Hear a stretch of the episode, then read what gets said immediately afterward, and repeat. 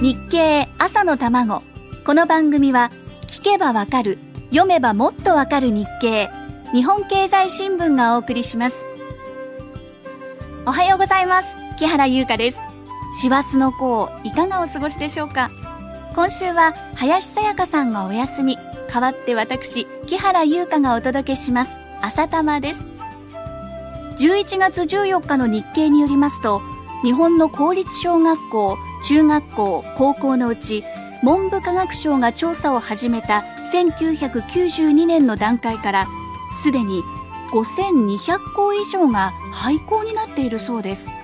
それだけ子どもが少なくなっているんですね。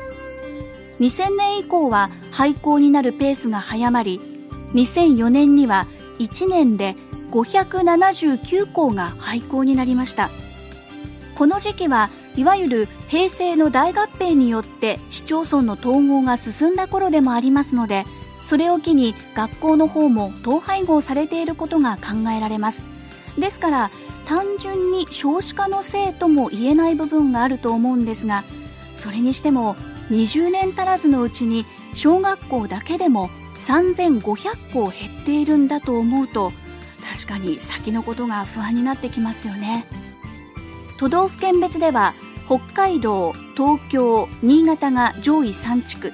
東京が減っているんです。しかも336校も。実はベッドタウンと言われる町でも子供は減っています。一度住んでしまうとあまり入れ替わったりしないのが普通ですから子供はどんどん大きくなって小学校中学校とどんどん卒業していくと間違いなく子供の数は減っていくんです。ということはベッドタウンは町ごと高齢化しているってことなんですね。事実マンションなどでは住んでいる人の大半が高齢者というところもありますよね。お宅の近所にもありませんか？そう考えると高齢化というのが本当に身近なことに思えてきます。さて学校が減っているもう一つの問題は財政負担。学校を維持するには当然お金が随分かかるんですね。都道府県にとってはかなりの負担。そこで学校の数を減らしていった方が費用的にはかなり楽になるわけですね。政府はいろんなところで予算を削っていますが子どもたちへの教育にかかる予算だけはあまり削らないでくださいね。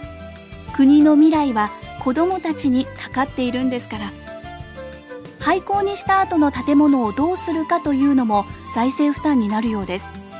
ほとんどは再利用の方法が決まらないまま廃校どころか廃墟になっていくのはもったいないですね。